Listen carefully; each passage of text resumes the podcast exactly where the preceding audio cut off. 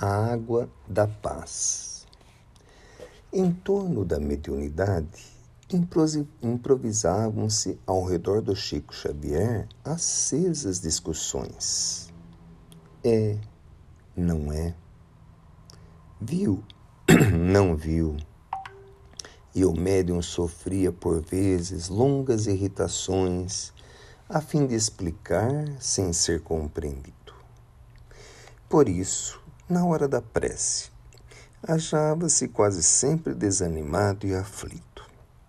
Certa feita, o espírito de sua mãe, Dona Maria João de Deus, compareceu e aconselhou-lhe: Meu filho, para curar essas inquietações, você deve usar a água da paz.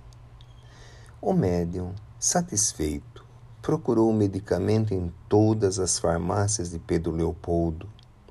Não encontrou. Recorreu a Belo Horizonte. Nada. Ao fim de duas semanas, comunicou à genitora desencarnada o fracasso da sua busca. Dona Maria sorriu e lhe informou: Não precisa viajar em semelhante procura. Você poderá obter o remédio em casa mesmo. A água da paz pode ser a água do pote. Quando alguém lhe trouxer provocações com a palavra, beba um pouco de água pura e conserve-a na boca. Não a lance fora nem a engula. Enquanto perdurar a tentação de responder, guarde a água da paz banhando a língua.